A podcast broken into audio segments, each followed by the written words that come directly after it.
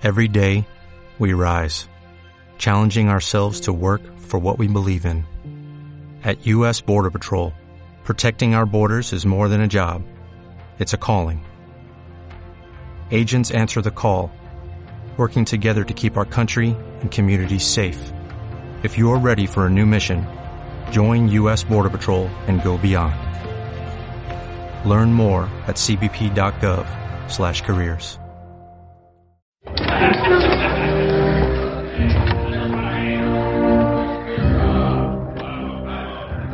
Buenas noches, pequeños señores. ¿Qué desean ustedes? Si buscan alojamiento, nos quedan habitaciones tamaño hobbit muy acogedoras.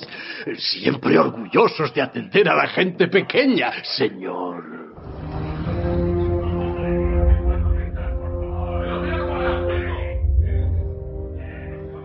Tenemos la pregunta, Mampor. Sí, Tenemos la sí, sí, pregunta, no, es que es contaros un... Cuéntanos. Pero primera parte del Cuenta- cuéntanos. silencio. Eh, es... no, Déjame que empiece... Sí, sí. Chin, Eh, vale, ya sé lo que quiero decir. Hace algún tiempo comenzamos con una historia sexual truculenta, una historia de aquella de Reddit, de un, Sobre de un matrimonio liberal que no es liberal, pero que ella quiere que sea liberal. Bueno, es liberal medios. No, da igual que sea verdad o no. Yo, esto que os voy a leer es un post de Forocoches. Es verdad. Nobody cares. Nobody cares en Forocoches. Probablemente no. Da igual. O peor todavía, probablemente sí. Os quisiera, os quisiera plantear un caso, un, un caso antitético, hasta cierto punto, para eh, seguir fomentando mi voluntad de que haya un programa de sexo en una posada de hambre. Dice una persona, digamos, X, eh, Mr. X, dice, llevo algo más de 40 años, eh, no, tengo algo más de 40 años, es que escribe un poco más. Casado de largo recorrido, con hijo, tras nacer el sexo empezó a flojear mucho. Y si mujer siempre fue bastante reactiva al sexo, educación muy tradicional y religiosa, del sexo no se habla, etcétera, con los años, problemas varios, etcétera, sus redacciones.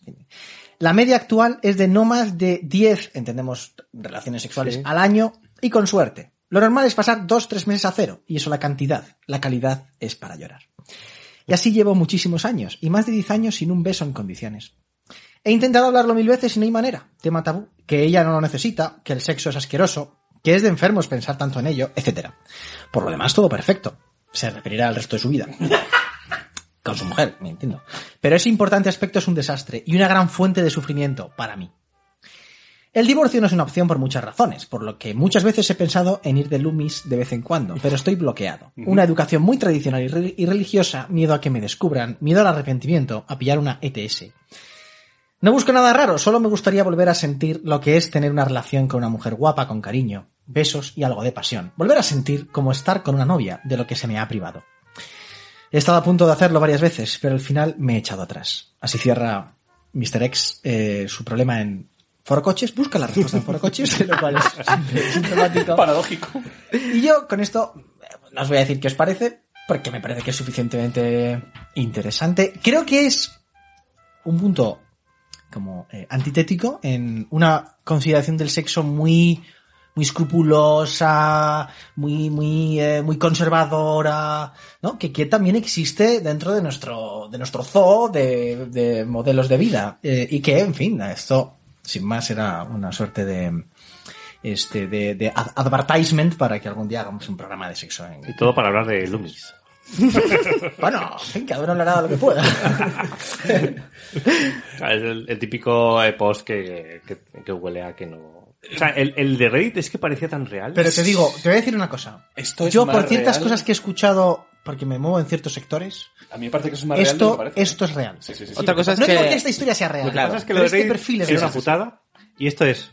Tío, eres un gilipollas, te jodes. Eso es otra que llevas putada. 40 años con tu puta mujer y no, No, no, sabes no, de qué no, va, no, no, no, no, qué no, palo va. no, no, tiene, tiene 40 Es años. tiene es que- 40 es que lo escribe Llevas mal, 20, pero- 30 años de, de- casas con tu mujer y te has contado ahora. Te, te repites ahora. Bueno, pero hay, hay es, una man- es una movida, ¿eh? Porque hay cambios que se dan, de hecho, en, en la mujer y hay Y situaciones hay en las una cuales... manera de concebir en ciertos sectores presuntamente católicos, presuntamente conservadores, eh, de concebir el sexo de una forma muy escrupulosa y verdaderamente como tabú. Sí. Te lo dice alguien, en fin, no, no sospechoso de ser progresista en lo, en lo sexual, ¿eh? pero, pero que, que también existe esto y este perfil es, yo he oído cosas similares, ¿eh?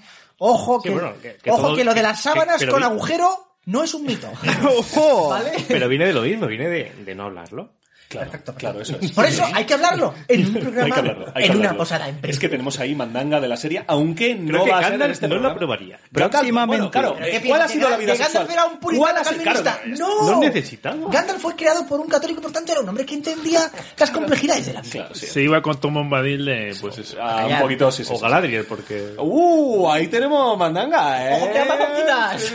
¡Interpreta! Amazon, no escuches esto. Eh, Eso de, eso de llegar antes a los sitios y luego yo creo que ahí aprovechaba. y Iba mucho no por nadie. Hobbiton, me parece a mí. Sí, ¿eh? sí, sí, sí. Hoy estamos muy en contexto de, de qué va a ir el programa de hoy, porque hoy, eh, aunque antes, como siempre, tengo que presentar a mis queridos contertulios, amigos, compañeros de armas. Buenas tardes, señor Gavilán. Buenas tardes. Buenas tardes, señor Jueves. Hola, hola. Eh, Buenas tardes, señor Heisenberg. Buenas tardes. Hola, hola, Patini Cola, señor Sotomonte. Hola, hola. Eh, hoy mm, tenemos un programa que el señor Jueves y yo hemos barruntado desde hace ya un tiempo, porque teníamos ganas de... de- o sea, el señor Jueves y yo solemos estar de acuerdo en, en bastantes cosas.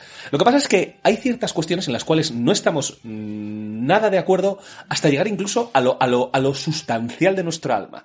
Uno de ellos es... Por ejemplo, el tema del fútbol. El señor Jueves es del eh, Real Champions Madrid Club de Fútbol. No, eh, y yo soy del...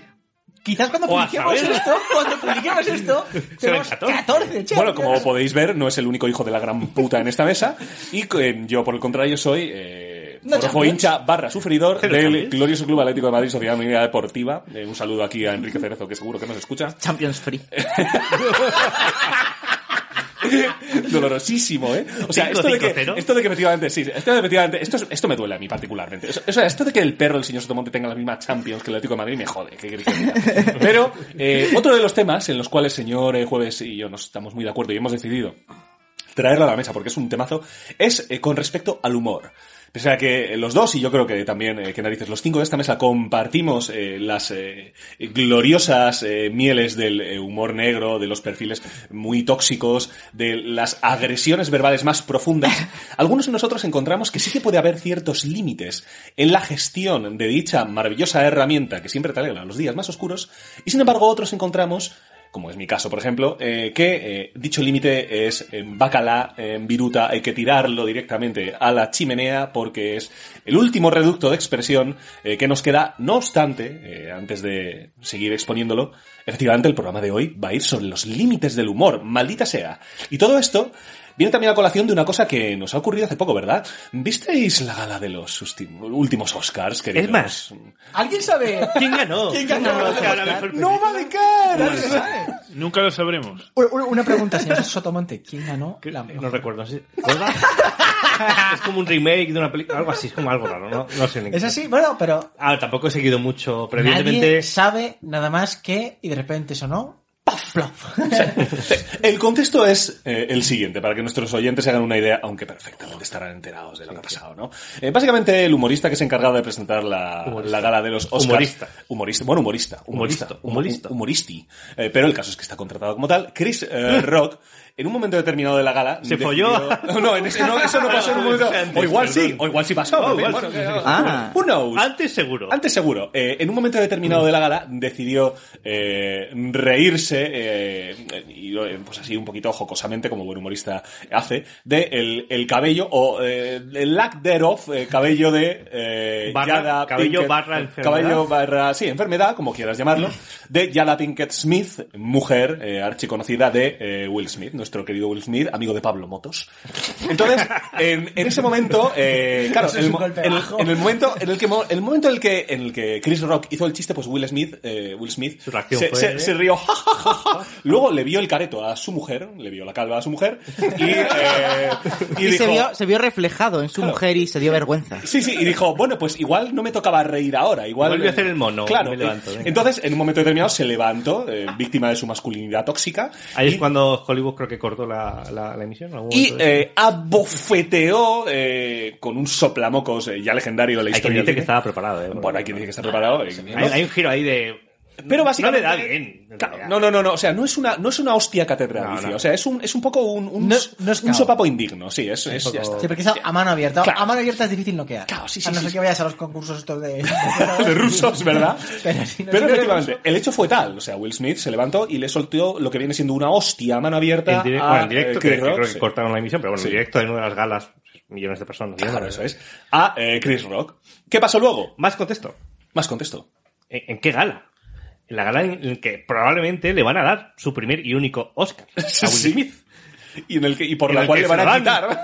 No, no, se lo han quitado de momento. bueno, de momento ya no después. Y bueno, luego además tiene que salir a hablar después de semejante eh, indignidad. Entonces, claro, esto nos sirve muy, muy de excusa para hablar de por qué se levantó Will Smith, punto uno. La primera pregunta sería... La primera pregunta sería eh, si ¿Qué estuvo bien, tal qué- vez. qué hubiéramos hecho? ¿Qué hubiéramos hecho? ¿Qué hubiéramos hecho? Sí, sí. Yo, yo debo decir que, que yo me levanté, vi, lo vi, no sé si lo vi en Twitter, estas cosas. Y le diste una hostia. No, no, y dije, no sé.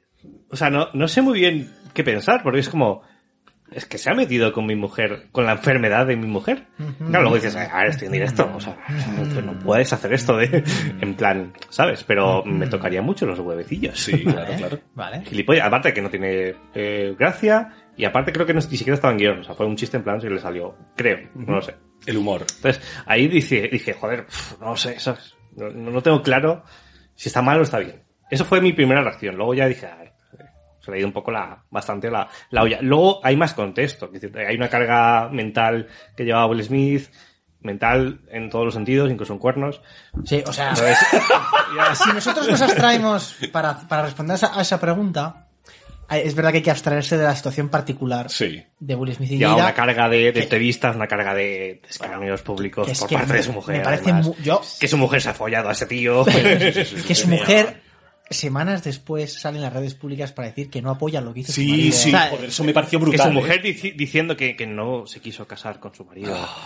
Eh, su mujer diciendo que se tiró a un amigo de su hijo porque no se sentía bien desde hacía mucho tiempo y por fin se sintió bien. On, de- anon, anon, delante de anon. Will Lo Smith. O sea, siento, Will, pero... hablando de muchos mm, años su- sufriendo que esta- está maltratado esta relación tóxica. Evidentemente hay una maltra- maltrato, que además está más o menos eh, al día el tema de Johnny Depp. Sí, sí, sí, sí, sí, sí, sí, sí, o sea, el maltrato psicológico, que- Will Smith está Johnny Depp- sometido. Y Johnny Depp se le ve que viene de una familia estructuradísima, Sí. que está jodido toda su puta vida y se ha, se ha liado como una loca de tres pares de, na- de narices. O sea, entonces, Pero nos ese es abstraemos de eso, que entonces es cuando Will Smith, la verdad es que palidece todo lo que hace el pobre, porque yo le veo que está, o sea, Sí, que, sí. que es un tío este que es víctima de una, de una presión mental. O sea, me creería perfectamente que él reacciona así solo para que su mujer luego no le increpe. Sí, yo sé. O sea, yo qué sé, ¿sabes? Es que es- a mí me parece ese el Es caso. que a mí me parecéis un poco. Porque de- claro, te ríes y luego te giras y dices... es- "Uh". y, y luego tu mujer en público te Te deja en pelotas. Sí. Denzel, Washington. ¿Quién, quién, perdón? Denzel señor Washington. Sotomonte. ¿Quién, En señor el Sotomonte? descanso se le acercó y le dio ánimo en plan, porque estaba llorando. Claro. Will Smith después de... Es que no, se le fue la olla. O sea, literalmente Yo creo que no estaba en su estado mental. óptimo. nos abstraemos de esa situación e imaginemos que a nuestra mujer eh, se la parodia. No voy a decir insultar para que mis amigos liberales no se pongan nerviosos. Eh, y, yo honestamente lo pensé, creo que es evidente que nunca eh, la respuesta puede ser esa violencia. Decir, te- ahí en ese momento te la envainas, Sí. a lo mejor pones cara de, cara de polla, ¿sabes? Yo ¿qué, yo qué habría hecho, yo habría ido al camarino, yo habría ido al camarino a decirle a Chris Rock, amigo, lo que has dicho está mal. ¿Por qué está mal? Mira, a lo mejor no lo sabías, pero es que mi mujer, a lo mejor eres tonto y no lo sabías, pero mira, mi mujer tiene cierta enfermedad. Y entonces esto lo lleva muy mal. Que tú públicamente, O sea, con los eh, cojones eh, de ella, en redes sociales ha publicado que mira, tengo esta enfermedad, voy a luchar por ella. no sé Imaginemos que La- nuestra mujer- ¿Cuál es el, el- la, la gracia? Es, eh, ¿qué tal Yada? Eh, ¿Cuándo vas a hacer la Teniente O'Neill 2? Sí. Ese es el chiste. sí, sí, Ese es el nivel. Sí, o sea, no, entiéndeme, pre- prefiero, no prefiero a Ricky Gervais, ¿sabes? Sí, sí, claro. Que, que no porque no tenga más gracia, que la tiene, sino por otras cosas. Pero ya. Pero lo que- a lo que voy es, yo sí que creo que yo, yo habría ido al camerino a decir, mira, yo no voy a montar el número, no quiero que públicamente te, te retractes, no, no hay esto, pero sí me gustaría que te disculpases con mi mujer. En privado, o sea, que digas, oye, mira, pues no sabía que te iba a ofender tanto, lo siento. Yo, yo Claro, o partiría... sea, claro, pero ahí tienes que tener, de verdad, la mente muy fría, pero también tienes Sí, que tener- sí. entender que estás donde estás, que te están grabando muchas Claro. cámaras. que- No, la respuesta de, de Will Smith es... eh, que- Visceral. creo que no estaba... es de un tío que está fuera su Lo cabeza no visceral, estaba, es que, claro, lo peor, lo peor de todo es que yo creo que no es una respuesta visceral, yo creo que es una respuesta reflexionada. no en el que él piensa que lo que tiene que hacer es darle una Su respuesta visceral fue reírse. No, pero es que yo creo que no puede. fíjate, yo creo que no puedes esperar semejante respuesta visceral, o sea, mm, racional, porque eh, es evidente que él, es- que él primero responde de una manera, O sea, riéndose, el enfado está bien, el, el no diga, no hables de mi mujer en público gritando, está bien. Es cállate gilipollas. Sí. Pero te levantes, Sí.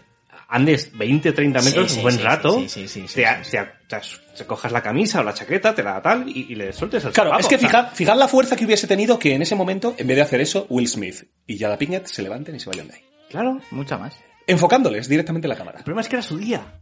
Ya, ya. ¿Cómo te vas a ir del día que te dan Pues con más razón. único Oscar? Con más razón. Fíjate el peso tan salvaje Sí, que sí, ahí hundes a Chris Rock, que de hecho para mí está hundido. o sea, Sí, claro. ya en toda su puta vida va a estar esa imagen de, de siendo abofeteado y cayéndose como una puta. Pero claro, esto nos trae eh, el debate a la mesa, que es Chris, Chris Rock se extralimitó. ¿Existe un límite para lo que una persona puede decir? Vamos a poner un ejemplo rápido que lo tengo aquí delante. ¿Os acordáis de todo del, del ¿cómo era? El, el caranchoa. Sí. Vas por la calle, llamas caranchoa al random, le estás grabando en vídeo Sí, sí. y te suelta un sopapo. O sea, Tienes la libertad de llamar caranchoa a quien te salga los cojones. Obviamente. Pero hay una atracción. Pero yo creo que son dos el muy diferentes. Eh, Un señor estaba trabajando en la calle y no era partícipe de ningún De tipo nada. de gag y Jada Pinkett es una mujer multimillonaria que sabe lo que es ese mundo y Sí. mm, no, es la misma no situación. quiero encuentro el límite, el límite dónde está. No encuentro la diferencia. Yo de hecho os plantearía, la- eh, vamos a ver, los em, mis amigos liberales siempre tienen la obsesión del límite, porque en su concepción todo lo que yo puedo hacer lo debo hacer. Todo lo que yo pueda hacer me está permitido hacerlo, por tanto será bueno hacerlo. Si hacerlo está bien, lo que yo quiero decir es, coño, yo puedo- también podré reaccionar. mira, mira a cómo eso. está, mira cómo empieza con, mira cómo empieza con falacias el señor juez. Pero ¿eh? no, lo que yo quiero plantear es que creo que la pregunta sobre el humor no son los límites, sino la, sino la, la, la vocación del humor. O sea, ¿cuál es el sentido del humor? No si tiene límites. Es Hacer como, reír. es como decir, bueno, pues... Vale, vale, hacer reír. Imagínate que yo hago un chiste que, nadie, que no hace reír a nadie, es decir, no es humor. Pues es un mal chiste. Bien. Ah, mira, muy interesante. Y- Y, y no- si, y no hay si. Pero entonces, entonces sigue siendo un chiste, por tanto sigue siendo humor. Malo, pero humor. ¿No? Y si ¿Por yo qué? disfrazo un, una mofa, una mofa, un, un insulto Es que de eso humor, se ha hecho toda la vida. Es que Vamos a es el ver. humor. y si Vamos no ver. tiene humor, Eh, Pues eh, perfecto. Vamos a ver. Yo lo que planteo es lo siguiente. A ver, aquí nadie defiende eh, eh, los derechos eh, de pernada del, de- del ofendido. O sea, es decir, creo que todos los que estamos en esta mesa no estamos en la lógica de, pues si me ofende, no se puede decir. Es decir, es evidente que la verdad del humor no radica en la, en las- la emoción que me, que- que me despierta a mí como receptor. Es decir, no vale decir, como a mí me ofende, no se puede decir. Eso no. Lo que hay que, y hay que atender es a la materia. Es decir, ¿qué se ha dicho? Lo que se ha dicho se puede decir, ofenda o no. Entonces, creo que esto que llama Gregorio Luri de la razón victimológica, todos la, la- la desechamos. Es decir, llorar muy fuerte en, redes. No, esto me ofende, es que me he sentido agredido. Me den por culo, ¿sabes? es decir, la vida es así y sigue para adelante. No es esto. A mí lo que me parece clave no es, es que no ofendió. Y si no hubiese ofendido a, a Jada Pinkett aquella, eh, aquella cosa, ¿sigue siendo lícito? Yo creo que no. Y, y luego, creo que esto nos lleva a otra cosa, que es, yo no defiendo límites legales al humor. Más allá de los eh, límites propios que puedan ser, pues, no sé, la calumnia, la injuria. Sí, sí. Bien, cu- cuestiones de leguleyescas Sí, que, que no entiendo. Yo lo que digo es que hay límites morales al humor, no legales. Y entonces creo que hay Bueno, cosas que puedes... También hay, Hay, hay, ciertos... ¿eh? Insisto, pero, pero los hay, casos... hay líneas un poco... ¿Vale? Sí, pero esas líneas también es cuando el humor ya empieza a desdibujarse un poco. Ya no es humor, realmente puede ser acoso o directamente calumnias. Claro, o sea, quiero decir que... O sea, pero el humor en sí mismo. el, el tío que se sube a un escenario y dice chistes. Yo creo que tiene límites morales, porque tiene obligaciones morales. Y no legales, necesariamente. Yo no pondría una multa a Chris Rock, por Ya. decir, mm, No, no, eres calva. ¿sabes? Sí, sí, ya está. No, y he hecho un chiste de eh, no sé qué colectivo. Multa. Mira, no, no voy a eso, porque creo que... Pero sí creo que hay, que hay obligaciones morales. Y entonces, eh, creo que mm, hay cosas que, que no se deben decir. Entonces, ¿por qué lo creo? Porque, bueno, porque eh, yo le veo dos problemas al humor, al humor tal. Eh, uno, eh, hablamos de humor sátira. Es decir, yo ridiculizo algo. Hay otras formas de humor. Yo puedo hacer chistes de puertas. Eh, la sátira, ridiculizo algo a alguien. muy interesante de entender que la sátira ha sido perseguida por todos los regímenes, o casi todos los regímenes políticos, durante siglos y siglos. O sea, una cosa. Voltaire, que es de los primeros grandes autores satíricos de, de los últimos siglos en Europa, Voltaire, dice una cosa que es muy brillante. Cabrón, a mí no me cae muy bien Voltaire. Sí, pero- por eso estaba pensando, digo, que me saques a Voltaire pero, me- pero él, el, tío, el tío era listo y decía, algo y decía algo que es, dice, mirad, eh, la mejor manera de no responder argumentos y de tener ganada a la plebe es la risa. La risa es mucho más eficaz que todos los argumentos que tú quieras. Te pongo un ejemplo. Llega eh, nuestro amigo Almeida, gana las elecciones, al día siguiente Madrid está mapelada con carteles, Almeida carapolla. ¿Vale? Da igual lo que diga. Almeida es un carapolla. Sí, sí, sí. Eso es. Y entonces, ¿cuál es el problema de la sátira? Y creo que el problema de la sátira es que eh, muchas veces lo que mueve es al no argumento. Yo no argumento nada, me río de ti. No hay nada mejor que encontrar un buen mote a un profesor. Da igual lo que diga, a partir de ese momento está jodido. Encontrar una hora de hundirlo. Y entonces creo que hay un, hay un exceso de la sátira que es legal, pero que, que tiene un problema moral grave, porque que no, no genera nada. Y por lo mismo, creo que es muy distinto decir, eh, yo pienso que, no sé, los rumanos no sé qué, los tópicos nacionales, a decir, Pepito de los Palotes la tiene pequeña. Ya. Creo que en la personalización hay un límite moral muy claro. Bueno, eh, son límites que entran dentro de determinadas interpretaciones. Claro, porque uno pone los límites morales. Y la cuestión es, ¿cuál es la consecución de sobrepasar esos límites morales? Estuve leyendo un artículo para preparar este debate que hablaba un poco de que el humor no tiene que tener límites. Los que tienen que tener límites son las personas, que iría un poco en la línea de hecho de lo que tú estás diciendo. Y ahí a lo mejor podemos encontrarnos, eh, señor jueves. Ahora bien, tiendo a pensar que esos eh, límites morales de los que tú hablas suelen ir, desgraciadamente, imbricados cuando pasa el tiempo, a medida que van sucediendo iteraciones, en leguleyos. En cuestiones que tienen un arma de doble filo. En señalamientos, como está pasando a día de hoy. A día de hoy, por ejemplo, no está eh, regulada, eh, por ejemplo, la cultura de la cancelación, ¿verdad? No está prohibida la cultura de la cancelación. Sin embargo, todos sabemos que las aproximaciones a la cultura de la cancelación son por cuestiones políticamente incorrectas, dentro de las cuales entran determinados perfiles del humor. Y eso yo pienso que se ha dado porque se nos ha olvidado profundamente el gran peso que tiene que tener la libertad de expresión, que en última instancia es también una de las coberturas que tiene que tener el humor. Lo peligroso no lo veo en lo que tú estás diciendo, el señor juez, porque estoy muy de acuerdo contigo, es decir, creo que hay unos límites morales. Lo veo peligroso a la hora de que se nos olvide que lo que prima tiene que ser la libertad de una persona de decir barbaridades frente a que esas barbaridades no sean adecuadas. No sé si me estoy explicando. Sí. Entonces ahí es donde yo encuentro eh, peligros, sobre todo viendo cómo estamos eh, a día de hoy. Eh, no hay que irse muy lejos. Twitter. ¿Qué cojones es Twitter? Si no el mayor nido infecto de ofendiditos, de gente que es que no aguanta un girito. O no, porque, bueno, O bueno, ahora, lo ahora ha comprado. Claro, bueno, ahora Elon lo compró Musk. Elon Musk, ya ahora no lo que pasa. Pero claro, una de las cosas, por ejemplo, que a mí me chocó mucho de Twitter y me jodió profundo sobremanera, es que podías empezar a eh, no oír determinados comentarios, a que tú solo podías escuchar a las personas que te siguen. Personas seguro. Claro, esto me parece terrible, porque de alguna manera impides que otras personas, impides incluso la consideración mental de que otras personas puedan llegar a hacerte daño. Y claro, cuando se pone en entredicho incluso la propia figura del humor, que vale para discutir cualquier tipo de estructura, a mí me genera una inquietud muy grande, porque entendiendo lo mismo que entiende el señor Jueves, de que hay unos límites morales, creo que se han usado esos mismos límites morales para poner una especie de, vamos a llamarlo, biombo sobre lo que pueda yo decir o dejar de decir en pos de una especie de, sí, límite moral. ¿Cuál? Bueno, el que la temperatura de la sociedad decida medir en ese momento, ¿verdad? Y una polla. Di lo que te salga de los cojones. Yo creo que hay, hay un hecho sociológico que sí que mm, gustaría señalar. Bueno, no sé si, si estáis de acuerdo, la verdad es que yo esto lo pensaba estos días pasados. Eh, ¿Hasta qué punto eh, estamos en un momento en el que la izquierda, la izquierda vaya a entender, es muy amplio esto, pero la izquierda más o menos eh, preponderante, Sí, sí. eh, o sea, Twitter, eh, Sí, tal cultura de cancelación, Dilo, este tipo dilo, de la, izquierda la progresista. izquierda, la izquierda. La izquierda La- hegemónica. No, la izquierda progresista, la izquierda caniche, ya, como Sí, sí. quieras. La izquierda, ¿cómo? Caniche, La izquierda- Es que Juan Manuel de Prada le llama la izquierda caniche. Me hace mucha gracia porque dice que todo, todo el tiempo ladrando, pero en fin, en realidad no. Entonces, ¿ha perdido el sentido del humor? Yo creo que sí. ¿Por qué? Porque ahora es hegemónica. Sí. A lo hegemónico no le gusta el sentido del humor. Sí. ¿Por qué? Porque el sentido del humor eh, siempre tiene un, un- un contenido iconoclasta. Es decir, vuelvo a Voltaire, ¿no?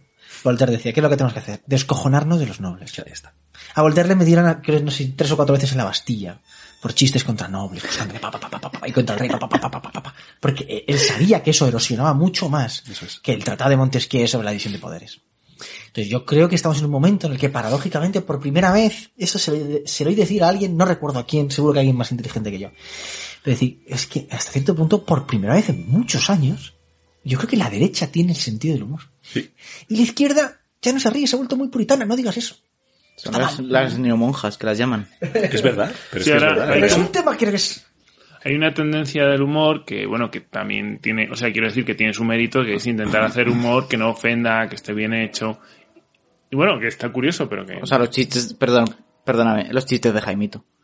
no, no te creas, ¿eh? O sea, quiero no, decir... no, no. Hay humor blanco que es muy bueno y sano, de hecho, ¿eh? voy a decir una cosa, eh, y esto lo defiendo, Mm. En los mejores cómicos son aquellos que pueden eh, hacer reír a todo el mundo, porque claro, la ofensa es muy fácil. Hay dos temas que son muy típicos para hacer humor y que son muy fáciles. Sexo, siempre genera risa, porque es un tema íntimo, y entonces jiji. Y los judíos. Y reírse de alguien, porque reírse de alguien es muy sencillo. Enfadas a- eh, al, al otro, pero a los que no son el otro se descojonan, les hace muchísima gracia. Claro, correcto. Los buenos cómicos, a mi, a mi entender, son los que son capaces de hacer reír a todo el mundo con cuestiones muy triviales. Yo, por ejemplo, siguiendo la recomendación del señor Gavilán, en los últimos tiempos estoy viendo Jerry Seinfeld. Una serie, en fin, ya casi prehistórica. Y qué tupé, Dios mío. Eh, y, y, este, todos los capítulos abre Seinfeld con dos minutos de un monólogo y dices, este cabrón es muy bueno como cómico.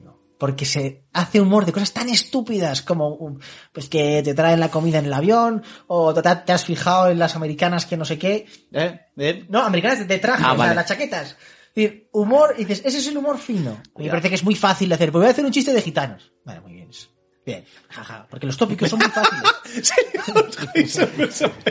Es que a mí me tira Ah, oh, mucho.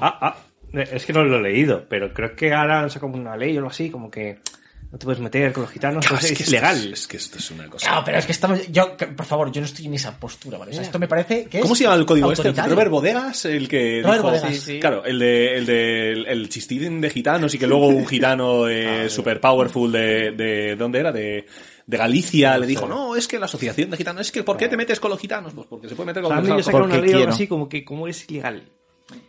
Quiero decir, que yo defiendo el derecho a decir, aunque me toque los huevos cuando... me- Claro, no claro. sé, pues, pero, pero sí me parece que... mm, O sea, que evidentemente no estamos ninguno en ese punto autoritario. Y me parece muy llamativo, ya digo, además ahora que Elon Musk se ha hecho con Twitter, ¿eh? el punto en el que nos encontramos de, de quién tiene el humor ahora. Porque el humor tiene un contenido político muy, muy evidente. Sí, sea, el, el jueves, precisamente, lo que es la revista, creo que tuvo un momento así como más, más cumbre y ahora está, no sé, yo ya no- hace Sí, mucho hubo, que no hubo veo... un momento crisis porque publicaron un, no me acuerdo bien. eh, La portada del del rey follándose a Leticia. Pero luego un momento pero hubo después. momentos cumbres muy buenos de la revista y ahora yo creo que hace mucho que no veo ella, que no, que no la leo. Porque no- es que se fueron, se fueron como un- una gran cantidad de, Sí, sí, de- se fundaron de su revista. Ah, es verdad, sí. humoristas porque no sé qué pasó, les censuraron y dijeron cómo esa. y se fueron. O sea, pero fue fue relacionado con el rey que volvieron a intentar hacer algo, ya no me acuerdo muy bien, pero sé que sé que pero en desbandada eh, Total, muchísimos, total. o sea, viejos viejos que estaban ahí dijeron cómo y se fueron.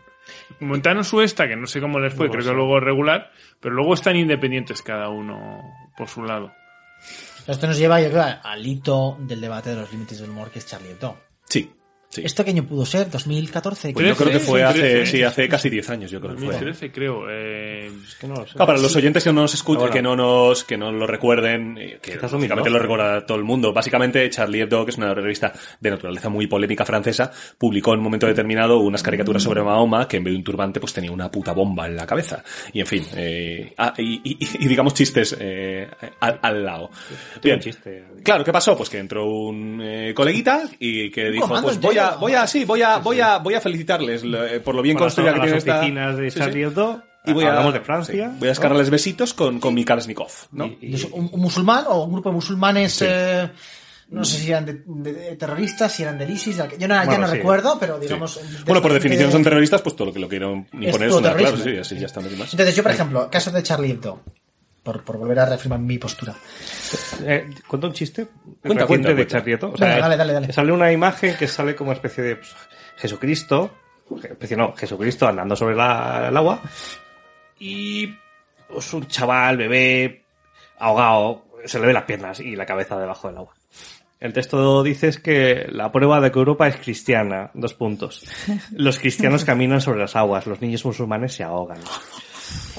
Al lado otra imagen donde se ve la costa, la orilla del, del mar, el- la imagen del niño negro ahogado, que eso lo hemos visto todos, y un cartel de McDonald's, ¿vale?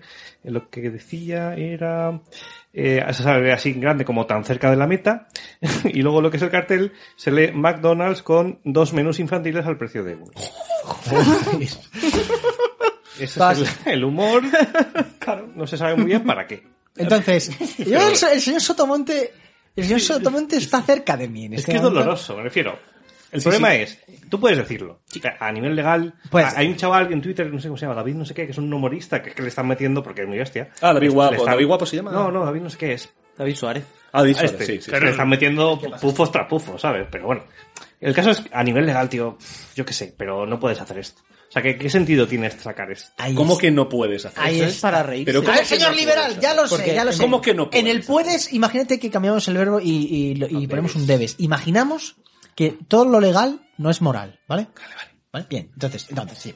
Yo estoy de acuerdo con el señor Sotomonte que cuando tú ves ese tipo de, de humor, el humor de Charlie Hebdo, el humor del jueves, aunque el del jueves queda un poco más obvio, pero Sí. bueno, hay una cuestión que es, a ver, yo no censuraría legalmente ese tipo de humor porque generar la ley normalmente da un poder para la censura grande. Y lo estamos viendo con la cultura de la cancelación, que ni siquiera es en la mayor parte de los casos legal, pero que poco lo va a ser y nos vamos a cagar. Pero sí hay un, hay un, hay una, hay un deber moral. Es decir, si yo estoy hiriendo gravemente eh, con burlas que en el fondo, uno, vamos a ver, ¿cuál es la gran cosa? Por ser claro. Creo que es el cinismo. Ya. A mí me parece que el gran tema es el cinismo.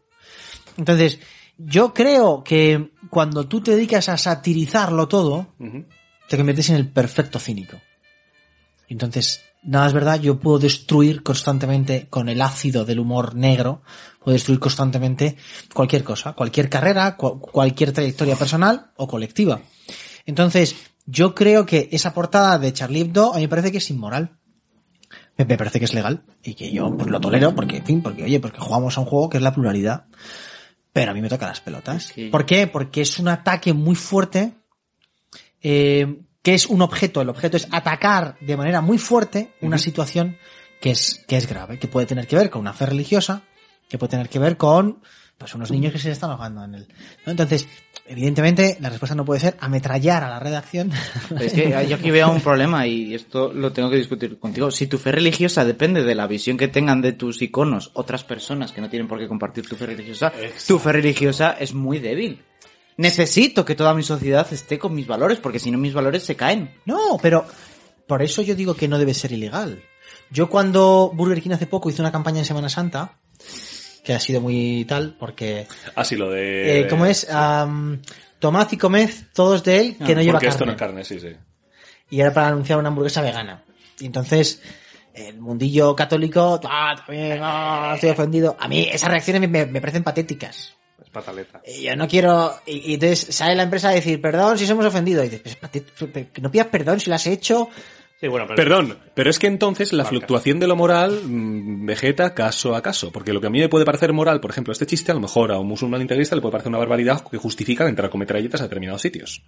Que es un poco a lo que voy. Lo que se nos está perdiendo, que creo que es el debate que yo quería de llevar de fondo, creo no, es el debate que yo quería de llevar de fondo, es que el empezar a basarnos en la moralidad para permitir o para eh, interpretar lo lícito o lo ilícito que es algo que haya dicho una tercera persona, lo que nos lleva es a un corte. Y ese corte en última instancia es con lo que nos estamos encontrando ahora. Pero lo que quiero decirte, vamos a ver, es. em, yo no necesito que todo el mundo respete mi fe religiosa. No tengo necesidad. Claro. Es decir, pues, pues, me encantaría que todo el mundo, pues, pues, pues oye, pues la compartiera, pero pues, bien, esta es la vida. Yo no me ofendo de una manera, no, pues jamás volveré a Y si te comprar". ofendieses no pasaría no pasa absolutamente nada. nada. Yo me, me- sí pasa, ¿eh? yo me la envaino. El no. problema es que cuando es cuando tu ofensa cruza el umbral de coartarme a mí para que diga barbaridades. ¡No, coño! Ya estás con tu puta mierda de tu nivel de mierda. Pero es que es verdad. Pero eso no es verdad. ¿Cómo que no es verdad? Y No una es polla verdad. con la mano de ¿Por qué yo no haría una portada en contra de Mahoma o un- dibujando un Mahoma con una Porque bomba no te encima? sale de los cojones. Porque no es justo. Bueno, vale. Porque o- no es justo. Vale, pues vale. Porque yo no puedo decir que todos los musulmanes son terroristas. Es un ataque injusto. Es legal decirlo, sí, pero no es justo. Pero creo- pues a lo mejor hay otra persona en el mundo que sí que cree que es Un justo, que lo puede Me hacer. suda los cojones lo Un que crea. Pues muy bien, pero tú no puedes, bajo tu opinión, coartar a esa persona para que no dibuja la viñeta que le saca los cojones. Pero no nos lo de damos, coartar. cuenta, Claro, nos damos no- cuenta de que nadie está hablando de si es gracioso o no, que es lo, el cometido principal del Eh, no, humor. tampoco, No, tampoco. no, creo y no de derrocar a los grandes reyes. en que es gracioso, eh, es muy peligroso. Claro, efectivamente. Claro. Yo, si quieres entrar ahí, no. A ver, aquí tenemos un. Es verdad, tenemos al señor. Traigamos al señor de paz, que siempre nos, nos ilumina la sala. Señor Gavilán, por favor. Eh, ¿Qué dices, hijo de puta? bom- bomba de humo. Es el. ¿Cómo se llama? Es el. el ¿Cómo se llamaban en Cataluña el Espera, mediador? Bueno, habla. Por un lado, el punto de que cada uno moralmente decida qué publicar o no, o qué humor usar, y déjame criticar. Déjame criticar. Claro, claro, por supuesto, Se sí, sí. Tú criticas esto de esta, esta publicación, ha salido y, y te caen palos por todos los lados. Déjame criticar que no es de buen gusto, Claro, claro, sí, sí, que no es moral esto que estáis haciendo. Eso es, ¿vale? Déjame criticar que Chris buen es gusto. un Carapolla, sí, sí, es un gilipollas que no es humor lo que estaba haciendo y además se estaba metiendo con la enfermedad de una persona. Déjame criticarlo.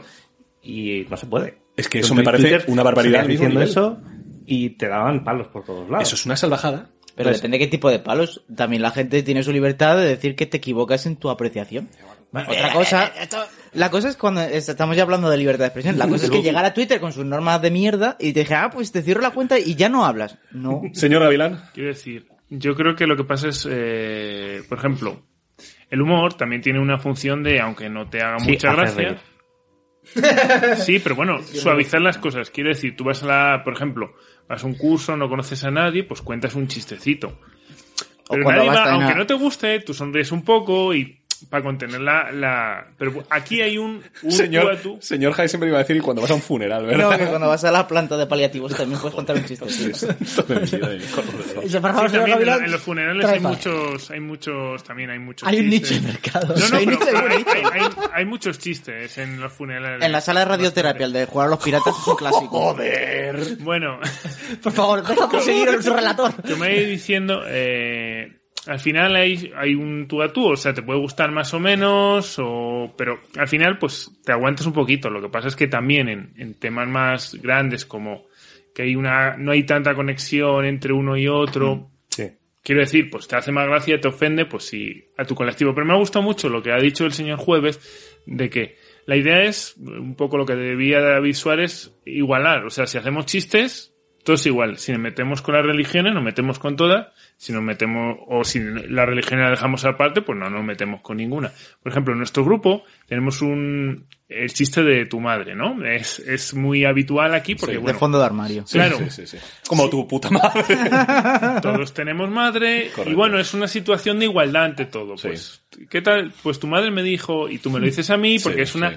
Igualdad. Luego hay casos particulares, nos metemos con los periodistas, nos metemos con los arquitectos y nos metemos con todos en los casos particulares. Pero bueno, esto ojalá pasase más a nivel sociedad. Lo que pasa es que hay veces que no. no Hombre, yo, creo que el error está en sentir- sentirte ofendido por algo. Ese es el, el Bueno, error puedes número tener tus ver, días. Claro, eso es. O sea, creo que la ofensa... perteneces a un colectivo. No, no, no, no, no. Sentirse ofendido, eh, señor Sotomonte, creo que es algo bueno. Porque a fin de cuentas es un nivel de interacción que tienes que con una tercera persona. siempre, ya está. Que sí, que sí. No, vamos a ver. Volvemos al mismo. Del mismo modo que estoy defendiendo el el- el- el límite de la libertad de expresión como el nada, creo que la ofensa tampoco la puedo cortar con absolutamente nada. Porque uno se puede sentir ofendido con lo que le salga a los cojones. Otra cosa es cómo quiera trasladar su ofensa pretendiendo que eso sea una plantilla para configurar una serie de estructuras. Sí, pues, eso es lo terrible. Pero que no lleva nada con ofenderte, creo. No, ¿eh? no, O sea, bueno, no- eso ya a lo que lleva cada persona, que lo vea como quiera. Yo creo que tampoco. quiero sacar sobre la mesa, quiero recomendar pues esta maravillosa serie que es Upar, ¿vale? O sea, yo sé que tenéis una imagen de los Ya, ya, no, de no. los 90, pero ha cambiado bastante y es una serie que lleva muchos años, todavía sigue en vigor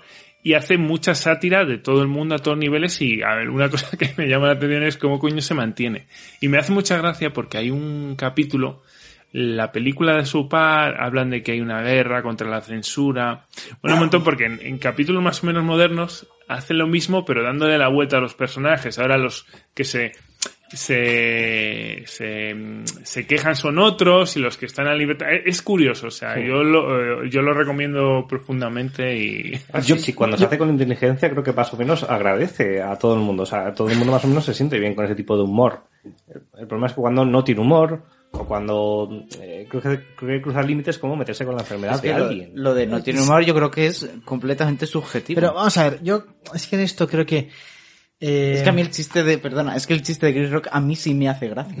Pues perfecto. Ese y Claro. otros que contó Pero- esa noche, y a mí sí me parece un yo, Señor yo creo que hay un problema aquí que es que siempre recurrimos, bueno, perdón, los liberales Venga. recurrís de forma machacona al- a la subjetividad o a la intersubjetividad para decir, ¿dónde voy a poner el límite? Si tu límite, mi límite, el límite del de al lado, como no sabemos dónde está, pues no hay límites. Entonces, vamos a ver, tú puedes decir, em, es que no debe haber límites legales. Insisto, estoy de acuerdo. Yo no prohibiría a Charlie Hebdo. Dos, eso no implica que tiene un deber moral de em, usar el humor no para agredir. Me parece muy evidente. Existe el, humor que, que agrede y ofende, creo, sin ningún objetivo más allá de...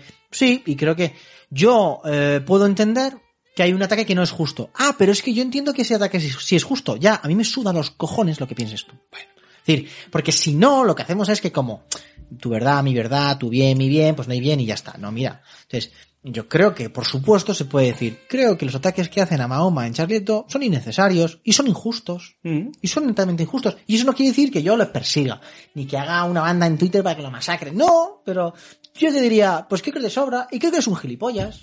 Perfecto, pues si yo no lo creo, entonces tu sistema se ha ido al carajo. Yo puedo. No. Porque yo tengo los mismos derechos que tú a Pero opinar que lo que tú otra estás vez vas a lo opinando. legal, que no no, no, no, no, legal. no, no estoy yendo a lo legal. No Ignacio, voy que a lo no, legal. no, y yo tampoco necesariamente, porque me puedo ir a lo moral. Mi moralidad no tiene por ser tu moralidad, pero sin embargo siempre estaré en el mismo barco que tú a la hora de defender que puedas decir lo que te salga de los cojones. Vale, perfecto. Siempre. Pero imaginemos que O vivimos sea, es que un tú país... estás, es que me hace mucha gracia que uses el argumento de lo subjetivo cuando precisamente estoy siendo profundamente objetivo, precisamente las cosas que pongo en el suelo. De decir, muy bien, di lo que quieras, seas quien seas, Pero hagas lo que, hagas. Tu problema es que una vez que marcas el terreno legal, no hay moral.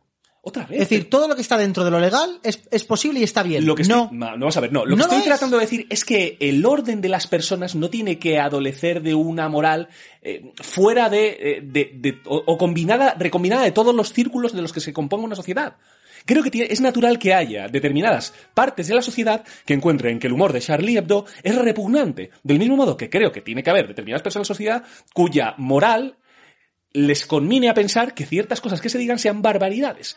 Pero no por ello, en ningún caso, la revista, que es un tercero en este caso, tiene que sentirse coartada para no pulsar determinados botones de determinadas que, sociedades. do- vamos a ver, si yo a lo que apelo es al discernimiento moral de cada uno. Yo, Pero es que si cada uno entonces no lo Charlie Hebdo no Hebdo. necesita dejar de hacer chistes porque yo la presione. Perfecto, claro Lo que que no. necesita es entender que es que lo que va a decir es una barbaridad y va, y- y No, va a hacer mucho que- daño de forma innecesaria. Vale, es una barbaridad poner eh, a Mahoma una bomba en la cabeza. Vale, bien, bien. De igual manera que sería una barbaridad decir que, pues no sé, todos los hombres blancos son violadores. Es una barbaridad. Tienes derecho a decirlo. Lo- Pues lo tienes. Pero es una barbaridad. Pero es injusto. Bien, pero es que me sudan los cojones. Vuelvo a insistir.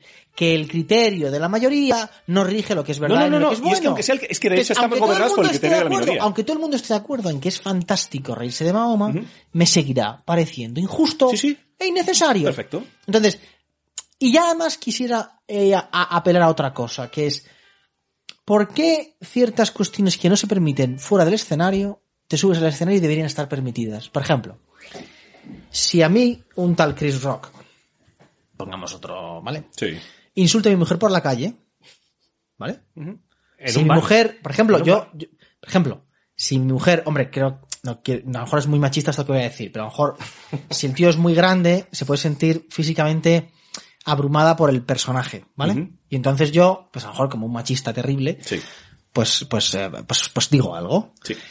Si, si a mí un tío se ríe de mi mujer por la calle y mi mujer me mira eh, como me acaba de joder eh, este no es- y la veo bloqueada, salto. Y a lo mejor acabo en las manos, no lo sé. ¿Por qué si te subes al escenario? Se dice, "Eh, sh, sh, no, sh, sh, es el sacerdote en su altar. No se puede tocar. Él puede decir lo que quiera de tu mujer. Bueno, pues creo que también hay que plantearse, De igual manera que porque una revista puede decir barbaridades, no, mira, esto es humor, es humor, por tanto se puede decir. Insisto, legalmente lo que quieras, pero moralmente, pero moralmente a lo mejor te llevas un bofetón. Y te contesto. Porque la sociedad occidental, que en esto sí que hemos llegado a un aglutinamiento, acepta esas reglas de juego. Es decir, aceptamos que el que suba un humorista a un teatro entra dentro de un contexto del mismo modo que una revista puede decir determinadas cosas. Entra dentro de un contexto que es el de todos. Y en caso de que ellos usen mal esa herramienta, son automáticamente repudiados. Pero en ningún caso... ¿Repudiados? Rep- Sí, lo son. Cultura o sea, de hay humoristas, hay humoristas que son repudiados. No, no, no, cuidado. Una cosa es ser repudiado Al mercado. Y otra cosa es, es, así de hecho, o, O la sociedad, o la sociedad, o la sociedad misma, o la sociedad misma. Es decir, yo no tengo por qué salir con una persona, por ejemplo, lo hemos vivido. Hay personas, por ejemplo, que tienen un sentido de humor muy agresivo y muy incisivo y muy ofensivo. Vale. Tú dejas de salir con esas personas. Sí. Pues cuando te lo trasladas al medio de un, por ejemplo, de una revista Y si- o de un humorista, Vale. Lo que de haces leerla. es rechazarlo. Eh, yo, per- perdón, pero mm, eh, vamos si eres vamos parte de un club privado que es la academia esta y no te gusta que hagan esos chistes, coges y te sales y no te dan los Bueno, pero vamos, vamos, vamos, vamos, o sea que, es decir, sea, que no es lo que en otro contexto, social. lo que en otro contexto sería acoso, si me subo no, a un no es- escenario, no sé. hemos llegado a que un acuerdo. es que. Sí, hemos llegado a un acuerdo. Sí, hemos llegado a un Ah, acuerdo. Si después de ese, si después de ese chiste, insulto, como se quiera llamar, en vez de Will Smith hacer lo que hizo, que yo no estoy ni en contra ni en favor de lo que hizo, es que me, me da igual, pero va al está liberal hasta para eso, hombre. Sí, sí, sí. Mójate, estás a favor o en contra. Vale, ok, sí, sí. va al camerino y le dice, oye, mira lo que has dicho, tal, tal, tal, tal, me gustaría que pidieras disculpas, tal, yo creo que eso hubiera sido mejor. Sí, desde luego. Y el hombre, pues puede decidir pedir disculpas o no. Ahora, para mí lo que sería acoso es incidir otra vez de lo mismo. Volver a hacer chistes de la misma persona de forma Pero continuada. puede, puede, es es, es el sacerdote en el altar. Pero ¿no? eso para mí ya sí se convierte en acoso. Ah, ¿y por qué? Pero está, está en el escenario, libertad de expresión. Mm. ¿Eh, puto fascista? Es que ya deja de ser tanto humor. Ah, ya no es y empieza humor. a ser, porque tiene otro tinte que es, ¿Qué- que es qué- acoso. ¿Por qué? Es humor. Porque está reincidiendo. ¿Y si yo saco 50, 50 portadas seguidas contra Mahoma? Pero ¿quién, ¿Es quién es? Mahoma? Pues un profeta del siglo VII. Y que- que está muerto y no le importa. Bueno, le bueno, importa, le bueno, importa. por lo visto, por lo visto, sí, sí, por nadie. No, no, no. 500 millones de No, no, no digo que no le importe a nadie, digo que a Mahoma no le importa lo que digan de él porque está muerto. Hombre, a ver. Y es lo que decía antes, si tú, tu icono religioso, necesitas que todo el mundo se toque pensando en él y que todo el mundo lo respete, es un débil, es, es- tiene pies de barro. Quiero decir, Pero eso no quiere decir, vamos a ver, que yo no imponga el respeto debido yo por Jesucristo a un musulmán por Mahoma no significa que por tanto, oye, se le puede masacrar porque total, o sea, yo voy a una iglesia y veo que le ha- que han hecho una caricatura en la Virgen le han puesto un no sé qué, pues hombre, pues me ofende. Y eso no quiere decir que diga, "Oh, ese tío le corta las manos. No, pero lo que quiero plantear es que me parece que efectivamente eh, establecemos que dentro de hay un ritual, en esto estoy de acuerdo, ya no estoy usando ironía. Hay un ritual que es el escenario y el cómico, ¿vale? Y que es sano en todo sistema político que el humor sea legalmente libre. Porque todos los regímenes que no han sido muy libres normalmente van a por el humor de lo primero. es evidente. Y de hecho la propaganda contra cualquier régimen autoritario es el humor. Humor. Está claro. ¿Vale? Entonces, insisto, que creo que es un consenso básico. Pero me parece que de igual manera que yo no puedo, eh, no sé, masacrar a un tío en la calle, reírme de él, escribir contra él, ¿no? Creo que cuando me subo a un escenario, aunque eh, se me esté permitido, hay un límite moral que me hace decir, bueno, a lo mejor puedo hacer un chiste. Si es un cargo público, está expuesto, pero que hay un punto en que digo, es que, ¿por qué tengo que atentar constan- constantemente contra el honor de esta persona? Aunque sea legal, esto me parece que es, que es Claro. injusto. O sea, lo que quiero decir es que, bueno, un chiste bien, pero si estás todo el rato abusando. Es que no puede haber un factor cuantitativo. Tiene que haber una, hay una temperatura social que debe ser la que es, la que gobierne esa estructura. Yo sé que, que esto que está quedando como muy vacío, ¿verdad? Como muy etéreo para el señor Jueves. Pues que creo que es la realidad. Es decir, yo no puedo eh, medir en, en, en términos perfectos el, el umbral de qué es moral y qué es mo- inmoral. Sobre todo para una sociedad entera. Es imposible. Es que el humor es humor. Sí. Es que yo lo veo así y hay gente que lo ve al contrario, que no es para nada humor o que el, el humor es lo último del humor. Mm, No lo sé. Hay humoristas que de hecho son eh, absolutamente rompedores y que han sido rechazados por buena parte de, de la, de la sociedad. Bill Hicks, por ejemplo, se me ocurre, gente que decía auténticas salvajadas y que a día de hoy son idolatrados precisamente porque se podían permitir decir esas salvajadas. Se idolatra no solo su figura, sino el contexto en el que se podían permitir decir esas barbaridades. Sobre todo porque estamos viendo, digamos, de un... Insisto, a mí lo que me jode de fondo de esto es el de aquellos barros estos lodos. Es el de decir que preocupándonos de no querer ofender a nadie, hemos acabado por no decir lo que realmente pensamos en muchas ocasiones. Y, a- y para muestra, un botón. Este mismo podcast. En este mismo podcast, en este mismo podcast, perdón, hemos tenido eh, que cerrarnos eh, la boca, hemos tenido que eh, a ver, hacer determinadas ediciones porque hemos dicho cuestiones que a ciertas personas y a ciertos contextos y a ciertos grupos sociales no les vienen ganas Hombre, y que en ciertos contextos a lo mejor no y que son muy duros. Bueno, sí, no, le- ilegalidad no hemos dicho ninguna. No, yo creo que Sí, no. hay, hay alguna que sí. Pero, O sea, se han dicho, o sea, a lo mejor se ha dicho alguna, pero... Ah, pero O sea, nada. Ha sido profundamente editado, sí. Ah, bueno, sí, te refieres a... Sí, sí, ya yo, yo puedo entender, yo puedo entender, insisto, que estamos caminando hacia una sociedad Elon Musk eh, como ojo parteaguas, ¿no? Pero, Vamos a verlo, vamos a verlo. Vamos a verlo, pero, pero es, es cierto que hay una cultura de cancelación que cada vez está más en boca, de la que se habla mucho y que, y que creo que es, eh, hace de la ofensa la verdad. La verdad no está ni en la ofensa, ni en el ofendido, ni en el que ofende, sino en la, en la, en la materia del asunto. Entonces, yo estoy de acuerdo de que, por supuesto, prefiero una sociedad en la que haya mm, libertad de expresión legal y donde, pues, de vez en cuando algún cómico, pues, cuando se baje del escenario, le den un bofetón. ¿vale? Y ya te has pasado, pum, vale.